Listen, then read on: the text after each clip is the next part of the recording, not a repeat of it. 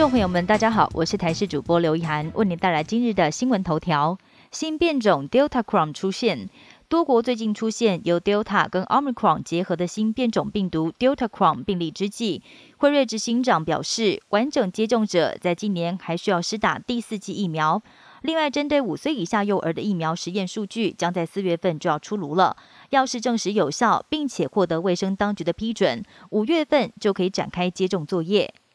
三十五点七万名年轻人患有高血压，男性是女性的二点八倍。国人高血压盛行率持续攀升，而其中二十岁到三十九岁的高血压盛行率已经突破百分之六。推估有三十五点七万名年轻人患有高血压，其中年轻男性的高血压盛行率是女性的二点八倍。医生提醒，不要再有高血压是老人病的迷思，呼吁年轻人也要调整生活形态，并且加强对血压的自我管理。俄罗斯入侵乌克兰，爆发军事冲突，动物园的动物也跟着受害。前身时期曾经经历战争劫难的台北市立动物园表示，如果战火侵袭，首要考量人员安全，接着以动物濒危的程度来决定出逃顺序。本土动物跟昆虫疏散比较简单，会直接野放。小型动物也许可以跟着逃难的人潮离开，但是大型动物跟猛兽待在原地可能是相对比较好的选择，并且站在动物福利的角度来看，即使不愿意，人道处理仍然是逼不得已的选项之一。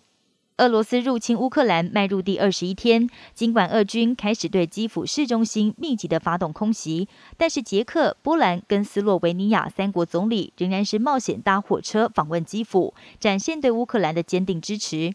乌克兰总统泽伦斯基感谢三国总理不畏战火，情谊相挺。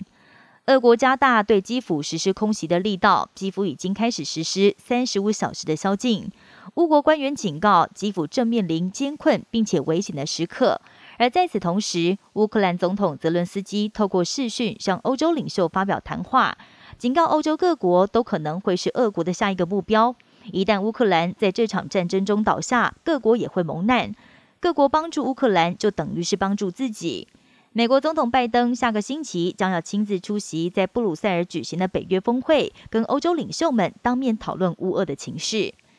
北韩又疑似发射弹道飞弹。根据日媒 NHK 的报道，北韩疑似发射弹道飞弹。北韩二零二二年到现在已经试射高达九次，最近的一次是在三月五号于南韩总统大选前夕进行试射，而再上一次则是二月二十七号。北韩当局表示，那一次是在试射侦察卫星系统。